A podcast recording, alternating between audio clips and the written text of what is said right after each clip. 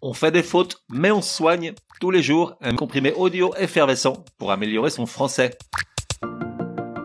Comprimé numéro 54, une majuscule au nom de vin.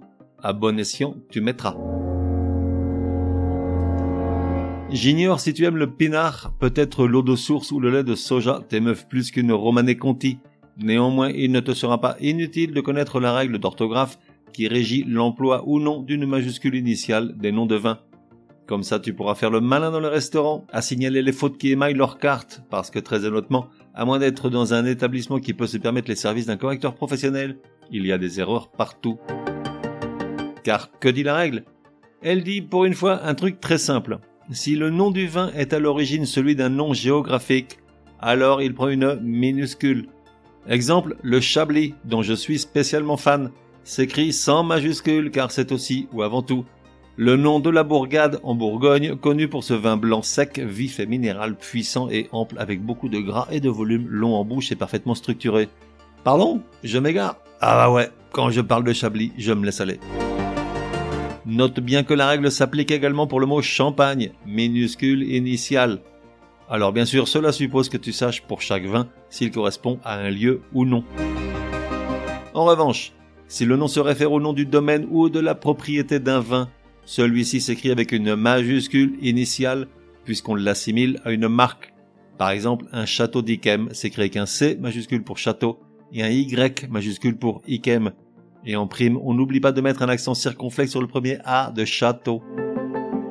En ce qui concerne les noms de cépages, c'est-à-dire les variétés de plantes vignes cultivées, ils s'écrivent toujours avec une minuscule initiale, toujours. Muscadet, Pinot, Gamay, Gewürztraminer, Cabernet Sauvignon, Syrah, Riesling, Chardonnay, ETC, ETC, tous avec une minuscule initiale.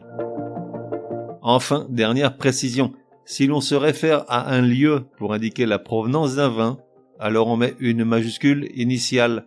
Exemple, Patrick préfère les vins de Bordeaux, tandis que Martine se pâme pour un bon cru de Bourgogne. Tant Bordeaux que Bourgogne prennent une majuscule initiale. Résumé du comprimé numéro 54. Pour que ça rentre. Comment parfaitement écrire les noms des vins avec une majuscule ou une minuscule initiale? En fait, c'est assez simple. Dans l'absolu, un nom de vin prend une minuscule initiale, même si à l'origine il s'agit d'un nom de lieu, d'une bourgade, d'une ville, par exemple un Bourgogne, un Chablis, minuscule.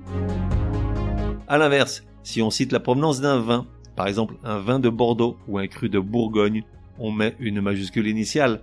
De même, s'il s'agit d'une marque ou du nom de la propriété ou du domaine, il faut mettre une majuscule initiale. Enfin, les cépages, quels qu'ils soient, par exemple Gamay, Pinot, etc., prennent une minuscule en initiale.